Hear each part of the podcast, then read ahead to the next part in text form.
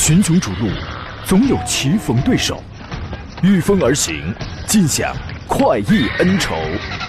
享受人车合一的至臻境界，你首先需要选对最合适的宝马良驹。精彩汽车生活从这里开始。买车意见领袖，权威专家团队聚会团购买车，专业评测试驾，主持人杨洋为你客观权威解析。这里是 Up Radio 购车联盟。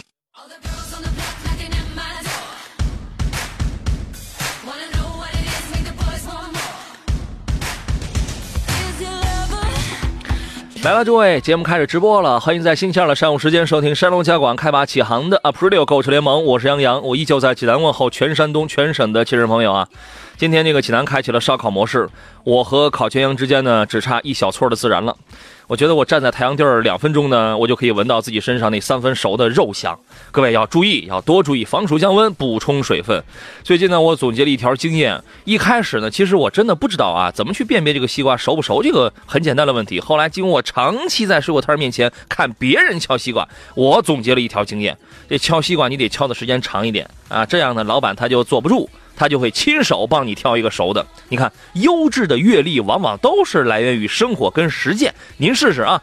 今天十一点到十二点这一个小时，我们依然是探讨研究一下专业的选车、挑车、买车的专业问题啊。想真实知道哪一款车的优点跟缺点，想了解哪一个车是是呃是适合你，是值得我们来推荐你购买的，欢迎拨打直播间的两路热线号码，分别是零五三幺八二九二六零六零八二九二七零七零。几种网络互动方式，您可以关注一下我的新浪微博山东小广杨洋侃车，加入我们节目的车友 Q 群。另外呢，还可以可以关注微信公众账号山东交通广播以及杨洋侃车的微信公众号。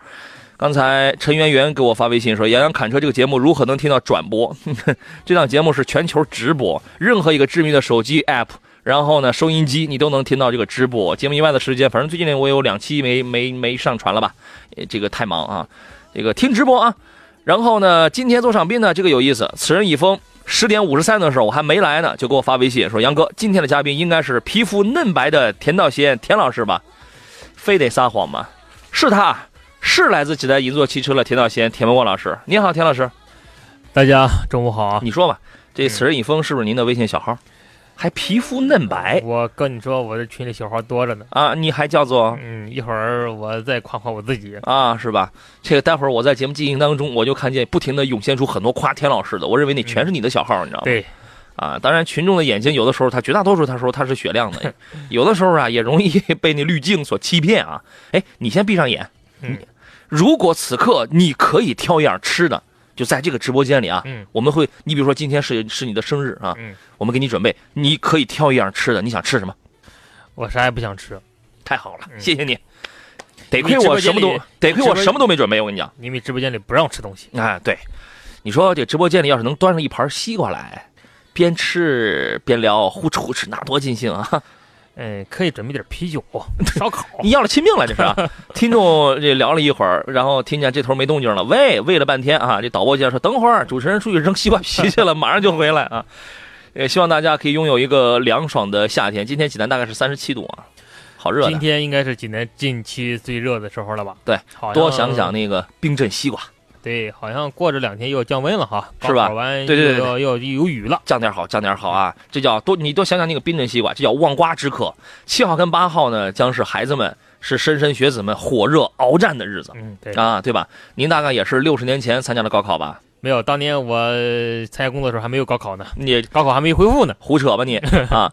这个汇聚微爱心，传播正能量。六月五号上午十点半呢，山东应急广播应急志愿服务联盟成立及爱心助考文明护考行动在山东广播电视台正式启动。我刚从楼下上来，这个活动现在正在进行当中。我建议各位呢，马上拿出手机，关注微信公众账号山东交通广播啊，直接点击左下角的这个直播按键啊，你就可以看到我们现场这个活动的盛况了。本次活动呢，我们正在通过山东。交广的微信公众号、山东广播五幺厅和闪电新闻客户端同步进行网络视频直播。这场活动呢，在省政府应急管理办公室、省公安厅交通管理局、山东省学生联合会的大力支支持下啊，由济南市城管局各地市交警支队啊，各地市交警支队，还有山东交通广播、山东应急广播各地市应急志愿服务队联合主办，集合了这个咱们山东省十七地市应急志愿者团队组建的服务联盟爱心送考，助力未来。在今年七号。与八号这个高考期间呢，将组织爱心送考畅行车贴发放，应急小分队应对突发情况，为考生保驾护航。济南、青岛、东营、烟台、莱芜、济宁等特设了爱心加油站，专门发放饮用水跟这个清凉用品。移动公厕的设立，更是给这考生家长提供了人性化的候考服务。说到这儿，我就想起原来我在节目当中说，这个考试啊，就是学生在里边考，家长在外头考，那天气也挺热的。其实每年高考考的真的不是学生，有时候更多的也是考的家长。嗯，家长我感觉有时候比学生这是一个联合作战的啊，比学生还要紧张。对啊，那么本场活动我们还特邀了我省各地市的交警支队长、城市管理者、山东广播电视台的主播们，我们共同录制了文明护考的公益倡导倡议，为高考少开一天车，莫名我就喜欢你。鸣笛啊，不要鸣笛，共同营造静音护考的新风尚啊！今后呢，希望通过发挥联盟的作用，更好的解决民众的根本需求，促进我省立体应急保障服务体系的构建，有效的推动应急志愿服务工作再上新台阶。我觉得六月的七号跟八号，这就马上了，这就是后天了，嗯，对吧？这个考场周边，因为您生活你所在的那个城市当中，哪些学校会成为考点，相信您应该是非常清楚的，对吧？考点周边呢，能绕行就绕行，少开两天车。这个没什么问题，对吧？不鸣笛，考场周边不鸣笛，我觉得这个应当是咱们最基本的，啊，今天上午那个活动现场，刚才在我楼下，人家有一位这个高考学子的父亲，这孩子还病了，孩子今年也是高考，然后呢，爸爸特别有爱，然后也参加了我们这个呃呃爱心助考、文明护考的这个志愿者的这个团队，要为更多的孩子来提供帮助啊，这样呢，我觉得特别的温暖啊，尤其是好像哪一天的下午要考那个英语听力啊，能所以给孩子们营造一个。呃，安静的、舒心的一个考试环境，我觉得特别的重要。您觉得呢？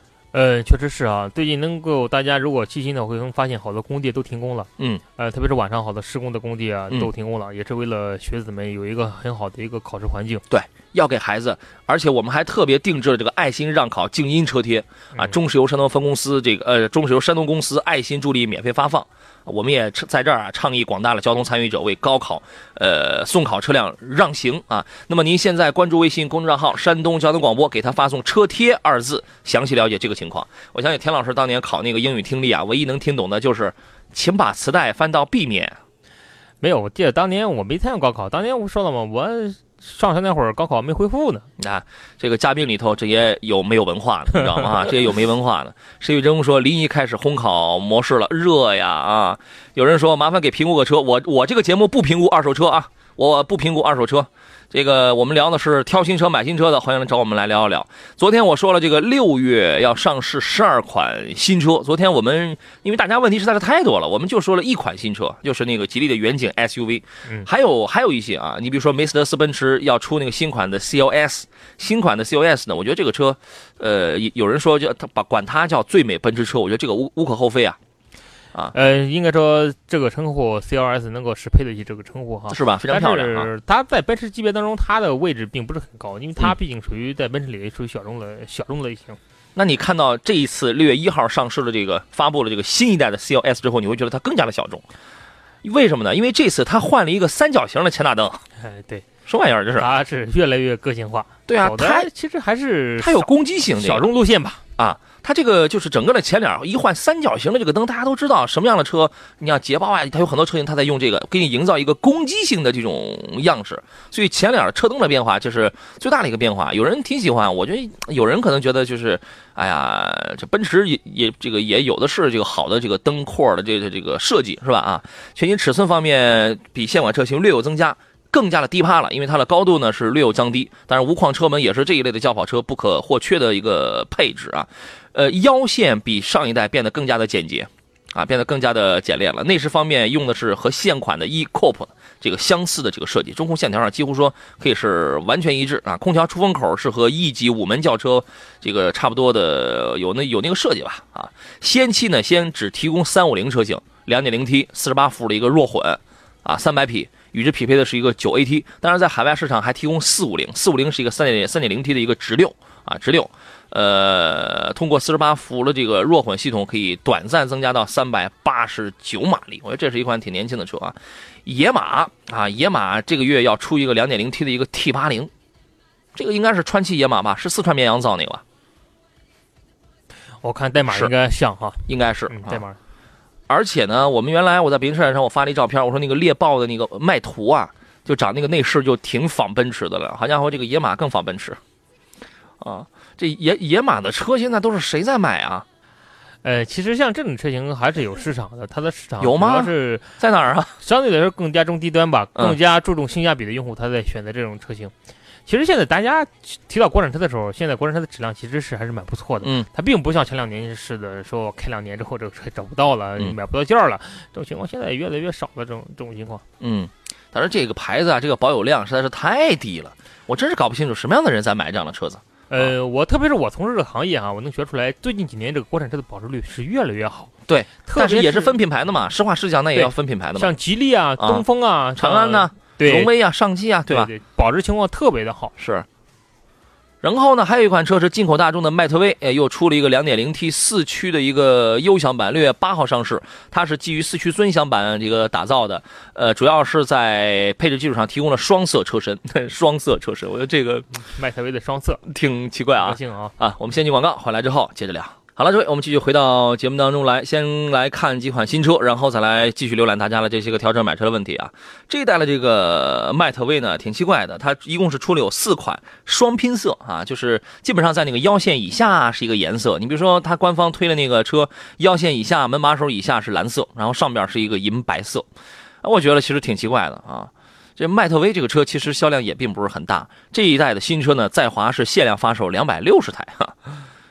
也应该也能卖掉，应该也能卖了啊，反正数数量也不多，是吧？呃，总会有这样个性的用户去喜欢这类的车型。啊，双拼色，呃你你怎么着送冰淇淋啊？迈特威其实这款车它本身的定位也是，其实现在也挺尴尬的。啊，呃，在这种商务车市场当中，它的市场占有份额份额并不是很高哈。。对啊，而但是这款车特别的大，很多人不选它的原因就是因为它太大了，嗯开起来特别不方便。嗯，所以在商务市场当中，它的市场份额并一直销量并一直不是非常好，而且整个的这个前机舱啊，这个前悬位置啊，也非常的短啊。对对对，虽然跟人感觉并不是非常好，虽然大众车在国内一直销量非常好，但是迈特威这个车型是我感觉是一个太朴素，对上一个非常个例的一个案一个例子吧。对对，它确实是太朴素，关键也不便宜，对吧呃，第一？方方正正的那种德系 MPV 啊，第二呢也不舒服，座椅舒嗯适度啊，相比来说的话，在商务车当中它并不是很舒服的，但价位也还好非常高。价位要高一些。当然，它有它的优势，就是在商务车当中，它是为数不多的那那几个配 Formotion 四驱系统当中的一个吧。对，它是配四驱当中的那么一个啊。吉利帝豪的 GS 会出一个 GSE 版本，六月四号要亮要亮相啊，这个应该已经亮相，六月九号会正式上市。其实它是帝豪 GS 一个纯电动版本，其实这个车就是我之前说了，这个新能源车里边的叫无脸主义啊，整个的前脸设计的就是一个面板。无脸主义，它实际上它是打造帝豪 EV 的一个三电系统，据说综合工况的续航里程有望超过四百公里啊。这个咱们就不再多说了，主要你从车身上，你比如说翼子板那儿的一个 EV 四零零的这么一些蓝标啊，你就能发，你就能呃辨别出来啊，这是一个采采用三元锂电池的这么一个新能源车型。广汽传祺呢要出它新款的 GS 四，六月十六号要这个上市。这个这个车呢，这一次它只是一个中期的一个小改款，其实没有什么太大的一些个变化。前脸呢升级主要就是在大灯。啊，它用的这个全 LED 的这个大灯，用了用了三颗灯泡，三颗 LED 的这个灯泡，然后呢，保险杠这个位置加了一个看上去像是 L 型的日行灯跟这个雾灯吧，其他的没什么变化啊。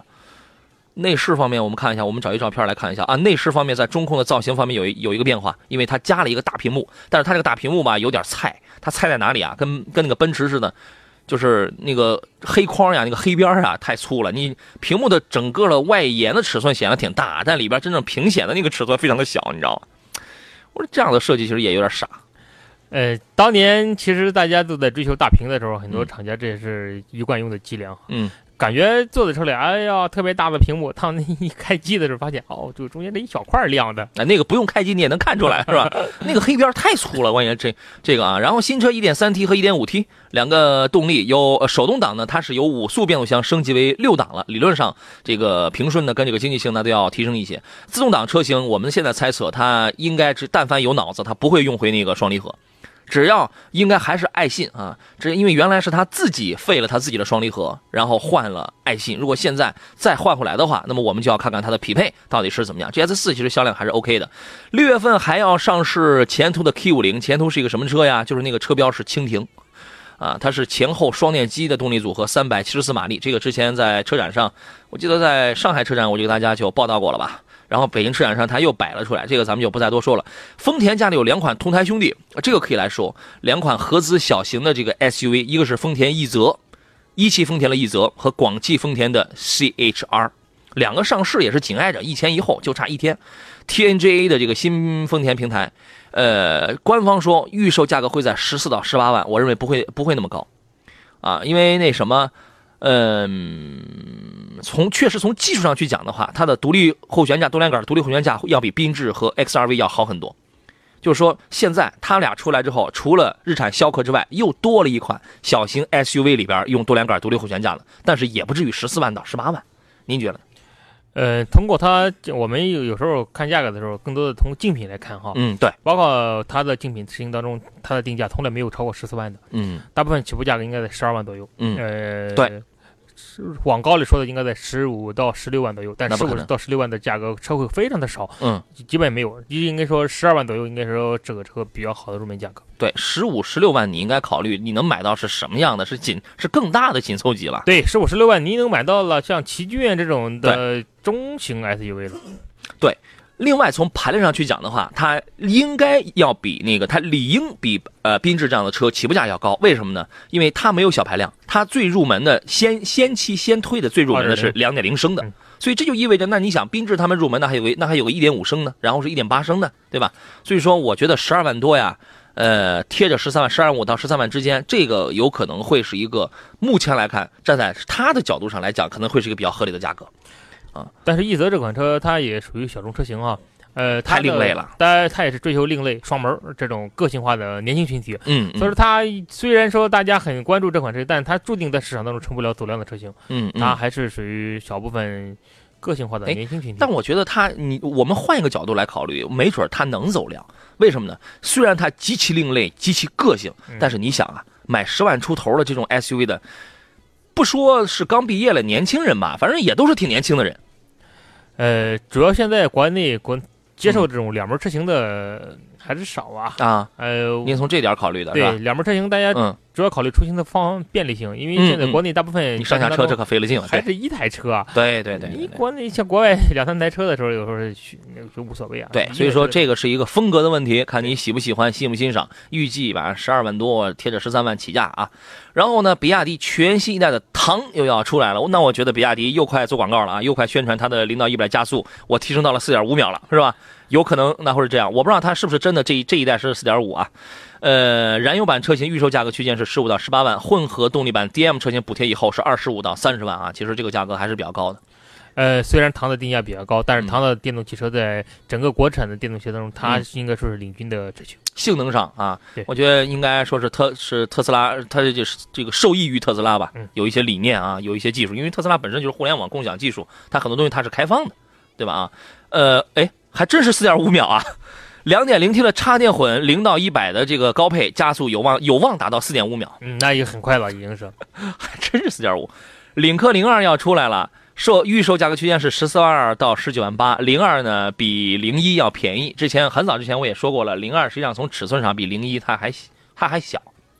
其实领克零一就没有怎么在市场上，虽然说叫好吧，店还没建好呢 对，但是 店还没建好呢。一直没有很好的市场反应，这也可能与它网络布局有很大关系。对零二比零一呢，车身长度呃跟高度上分别小了六十四毫米和一百二十二毫米，轴距要短了三十二毫米，但是宽度上要大了三十三毫米，就是说它要更短更矮，但是更宽。呃，给人的感觉就是这个胖乎乎的一个小伙子。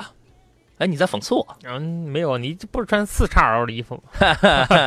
那号小，哦，对，那号那那个小。江淮瑞风要出一个 S 3的一个互联网版啊，这个咱们也不再多说了。一点五升和一点六升啊，现在又回归到小排量自然吸气的这个动力上来了啊。所以说，以上呢是六月份要上市了这些个新车啊，不知道您关心的是什么样的品牌，是什么样的车款，也欢迎您跟我们来这个探讨一下啊。这个一加爸爸说，电动车起步就是快，那肯定。电动车起步更直接嘛，电机直接推动，它没有中间的传动环节，相对来说，对它传动更直接，所以说肯定会提速更快。但是它那个持续加速性啊，跟汽油机还是有区别，还是是吧？此人一峰说，在吃鸡游戏《沙漠图》里的那个大面包特别像老款的迈特威。哦，沙漠地图我就没大玩过那个。啊，荒野里边原来是有五菱哈。不好意思啊，修水泥一直上，你玩过吗？我一直不，我觉着吃鸡只能在酒店里炖个鸡。啊、你看生活没有乐趣。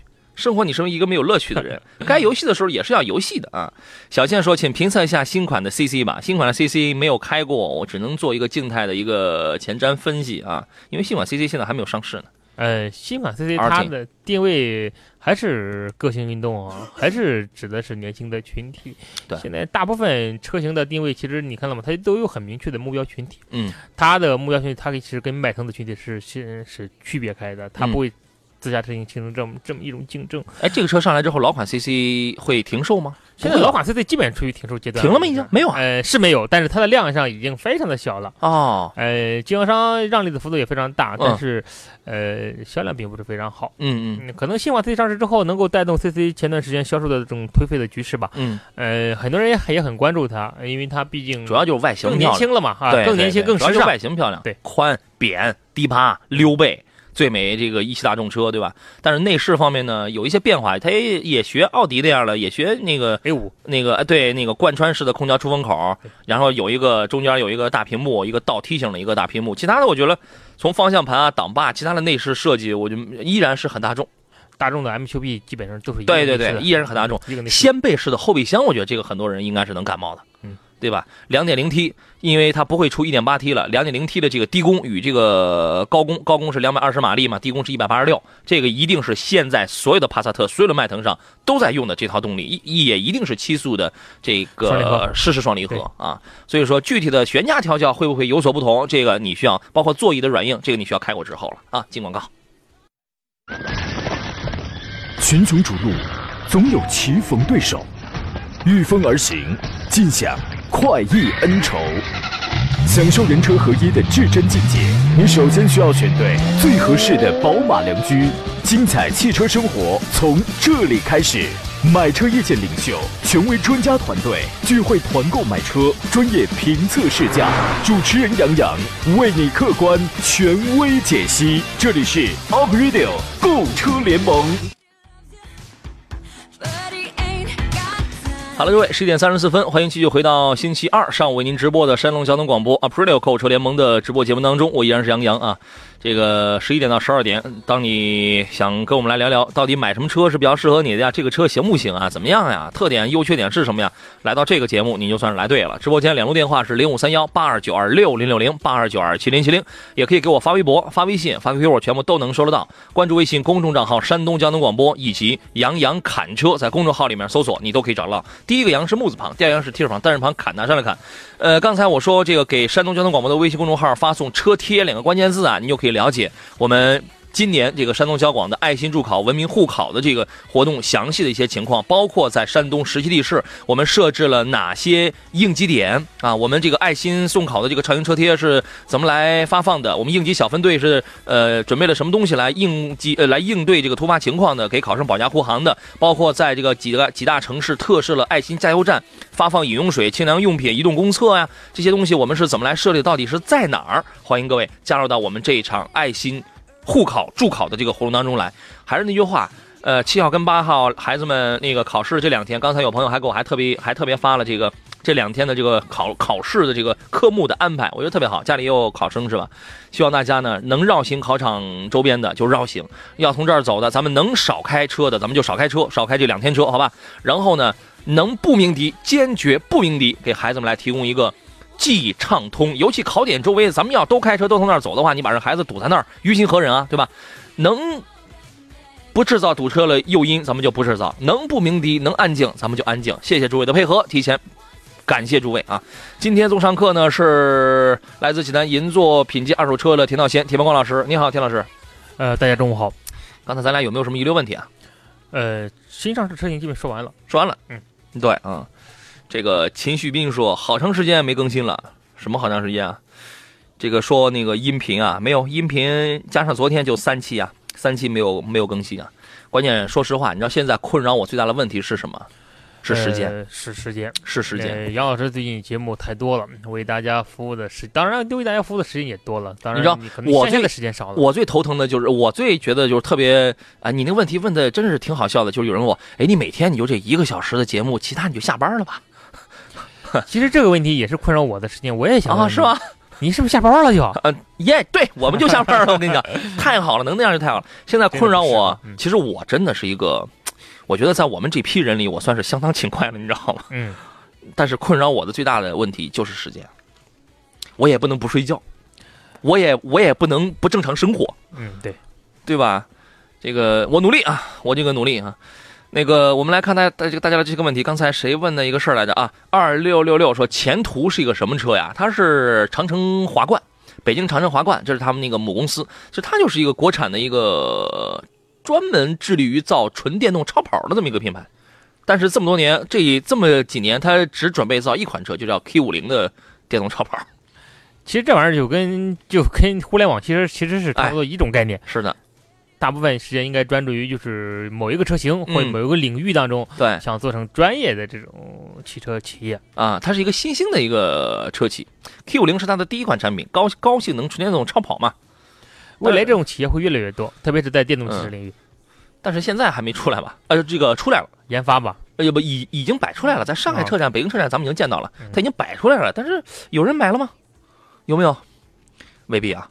看问题，呃，西海岸说：“杨洋你好，听您主持节目有几年了，超喜欢哟，谢谢您受累，请帮忙选辆车，裸车价格呢是在十五到二十万，B 级和 SUV 分别选，合资国产都可以，侧重舒适、安全、省心，非常感谢。十五到二十万的裸车，B 级要么是 B 级车，要么是 SUV，这个很好选的。呃，基本上各大汽车品牌当中，嗯基本上都涵盖了这个价位的汽车。咱们先说 B 级车吧，嗯，这个真正咱们优中选优，当然咱们不是咱们不是数来宝，是凡是给您能推出来的，有的人可能觉得啊，为什么推了四个、五个、五个、六个这么多？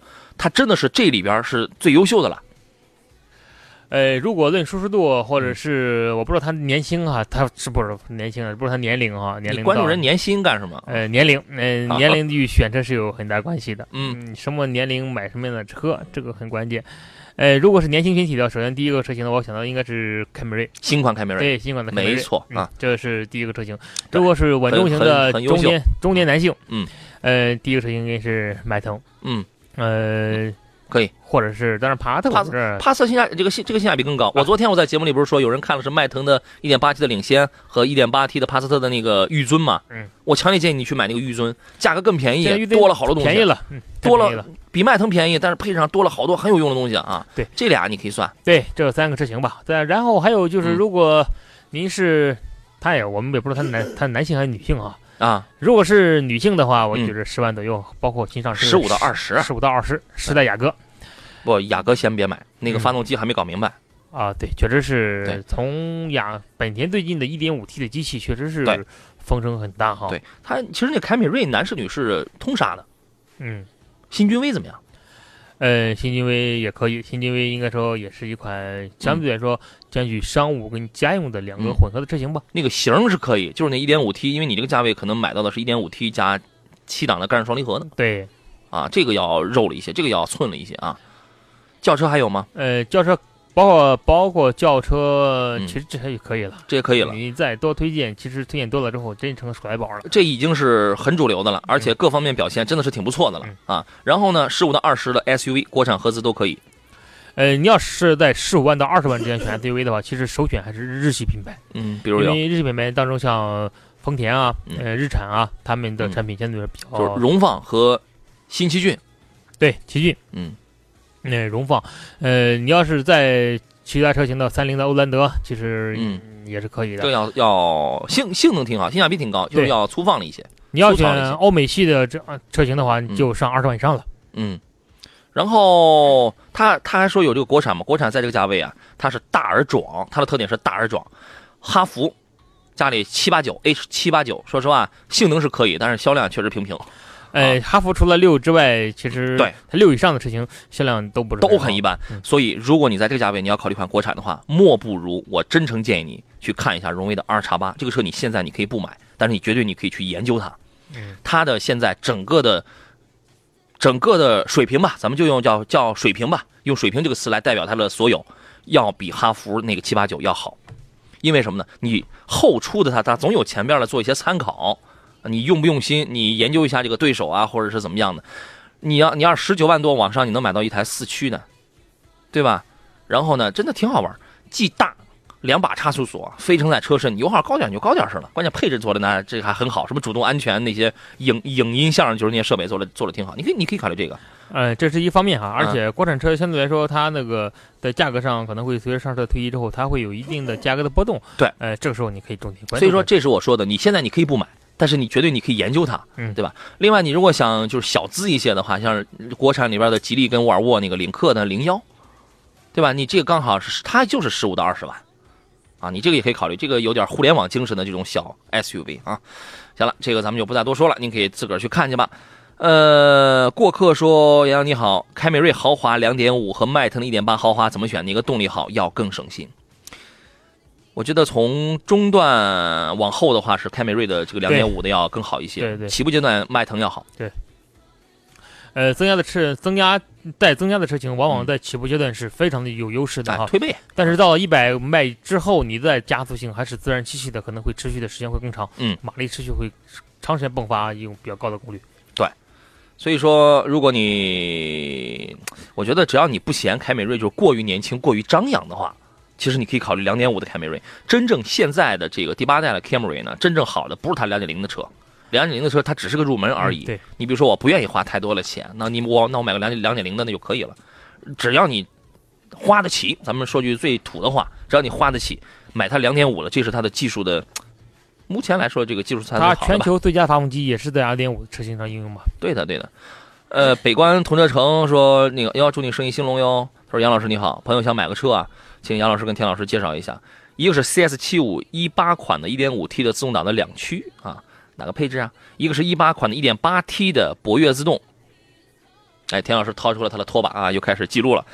缤智的一点五的自动，你说你把它给拿进来多憋屈。逍客的两点零的自动啊，明白了。我看到这儿我就明白了，它后边它是一位女士嘛。一八款的智跑2.0的自动啊，一八款智跑就两个车，手动自动，十一万九，十三万九，就这俩车啊。女士，四十五岁左右，家用代步，每年不超一万公里，要求是后期毛病少，空间得大。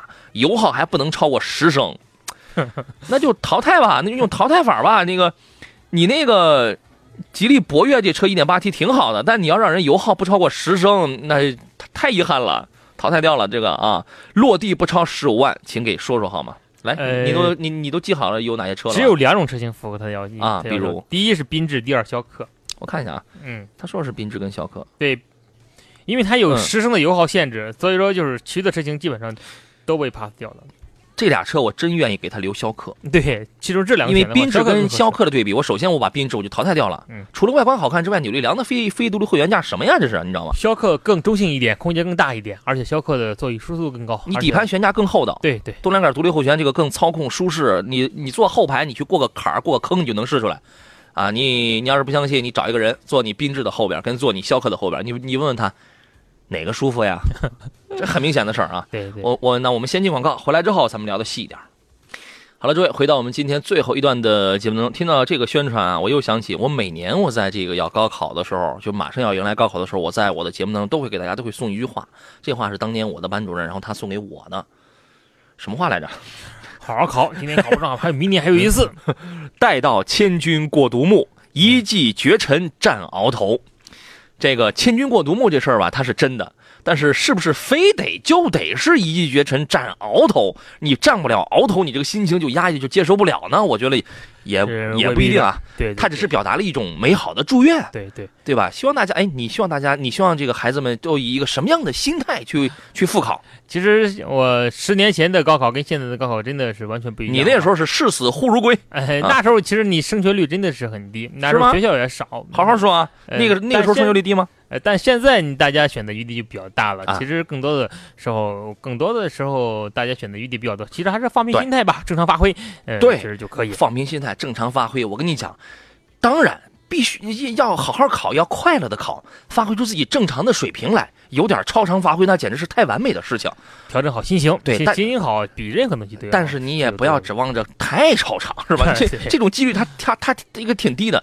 好好考，孩子们，好好考。当然啊，这个万一要是不太理想呢，你也不必太着急。对啊，你可以来当个主持人，你可以来当个节目嘉宾。对，像我当年没参加高考的，现在也在电台里当嘉宾。你看，像我当年学习不好的，现在也在当主持人。啊，对，所以说你的前途还是有的。我可以选择当汽车节目嘉宾或者 汽车节目主持人。哎呀，咱们好好的行吗？我我们这个招聘是相当严格的，这是高水平选拔的。我跟你讲啊，哎，初中以上学历。这个不开玩笑，就你起来，你不开玩笑，咱们就说一个正规的，就是说三百六十行，行行出状元，心情愉悦，身心健康，心地纯良。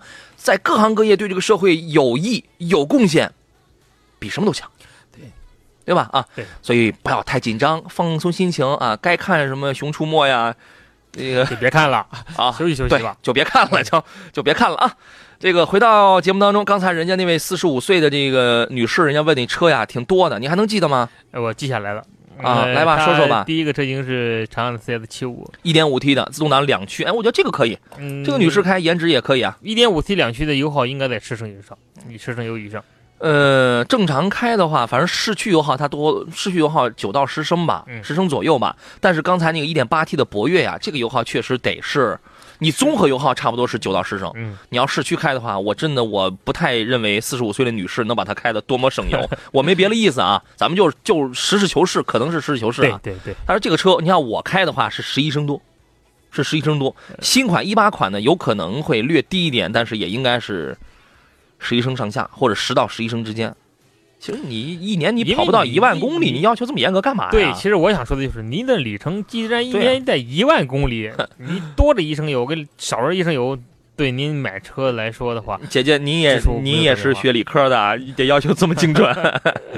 呃，呃，CS 七五这个可以，嗯，对吧？包括他说的缤智啊、逍客啊，一八款智跑，缤智跟逍客当中留逍客，对这两款逍客的话更刚才我们。广告之前说了，理由已经说过了，更好更舒服，对，嗯，更稳定性更好一点。这里边除了 CS 七五空间大之外，大点的就是智跑，嗯，但两点零的智跑我刚开过，我刚那个评那个试驾过，它呢就是因为现在韩系车的降价降的很厉害，它必须要这样，你知道吗？价格便宜了，十一万九手动的，十三万九自动的。这个车的优点是在于，第一它价格便宜，你能买一个大空间的，两点，而且它是一个两点零升的动力，开起来呢确实它就是原来那个两点零升的那个。加六 AT 的那那那套动力比较好开，去而且配置很丰富，对吧？因为你价格下来之后，你要讨好这个国内消费者，配置它给你做的很丰富。我回忆一下啊，它有什么？有第一有全景天窗，那个十三万的智跑，嗯，像座椅加热啊，哎，座椅加热这个我没注意啊。然后那个电动电动座椅有，嗯嗯，怠速启停，定速巡航，哎，定定速巡航应该应该有。然后呢，陡坡缓降，电子手刹。呃，那个三种仪表盘的什么运动、经济、正常三种模式，仪仪表吗？自呃呃对，自动空调，嗯，还有一个屏幕，还有一个大屏幕，嗯，应该说十三万的车嘛，对吧？配置是可以的，嗯，但是也有缺点。啊，对，但是也有缺点，就是整个内饰的这个塑料啊，塑料感非常强，嗯，车身显得轻薄，塑料感非常强，呃，这也是整个韩系车的一个特点，嗯，呃，韩系车这两年。韩系车最火的时候应该在零七零八年吧，嗯，那几年应该是最火的时候。但是随着国产品牌的不断的呃调整价格，车型不断的更新换代，嗯，最近韩系车的压力越来越大了，呃，所以说它只能在性价比上去做文章。但是现在它优惠完了之后，虽然指导价十三万多，但优惠完了之后，其实价格还是性价比还是挺高的。刚上市它也有优惠，对，还是优惠幅度还是挺大的，嗯，所以说在这里边它油耗不不不省油，六 AT 这个车油耗应该也在十一二升油。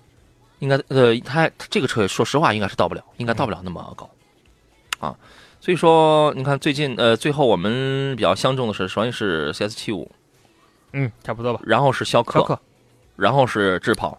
其实我更加倾向于的是 CS 七五或者是逍客，嗯，智跑算零点八个或者零点六个，嗯。对，我觉得四十五岁的女士，这个您可以看一看啊。反正优点缺点刚才也都给告诉您了，您自个儿去挑一挑。博格巴拍了一个照片，说这个跟皇冠哪个好？好家伙，你拍的照片是雷克萨斯的 ES 四五零 H，这个皇冠能跟它比吗？对吧？对吧？这个咱们就不再论了。刚才谁还说了一个事儿来着？呃，有朋友问的那个新奇骏，他问的是哪一个配置？啊，小马哥问的，杨洋你好，可以评价一下新奇骏的舒适版家用。舒适版就是标配啊，自自呃自动的这个标配的这个新奇骏标配。对，配置不算是多么的豪华，卤素灯、仿皮座椅，但我觉得可用，性价比挺高啊。呃，这个现在很便宜。节目之前我刚跟托托沟通了，他有朋友可能想买十七万多吧。嗯嗯，现在可能更便宜啊，十七万多，是吧？嗯，那算是大这个价位已经算是可以了，挺便宜了。这个真是可以买啊，你可以买的啊。呃，前两天那个日产，就是你看刚才有问的那个谁，逍客的，也有问奇骏的，然后刚才我们车友群里也有朋友提到了日产的途达的，途达今天下午他们会给我送一台深度试长期试驾车过来啊，然后所以你们要给我要提意见哦，你们要跟我说，就是尤其济南周边有哪有地方是可以去豁车的，因为这个车你要去豁的，最好有泥塘。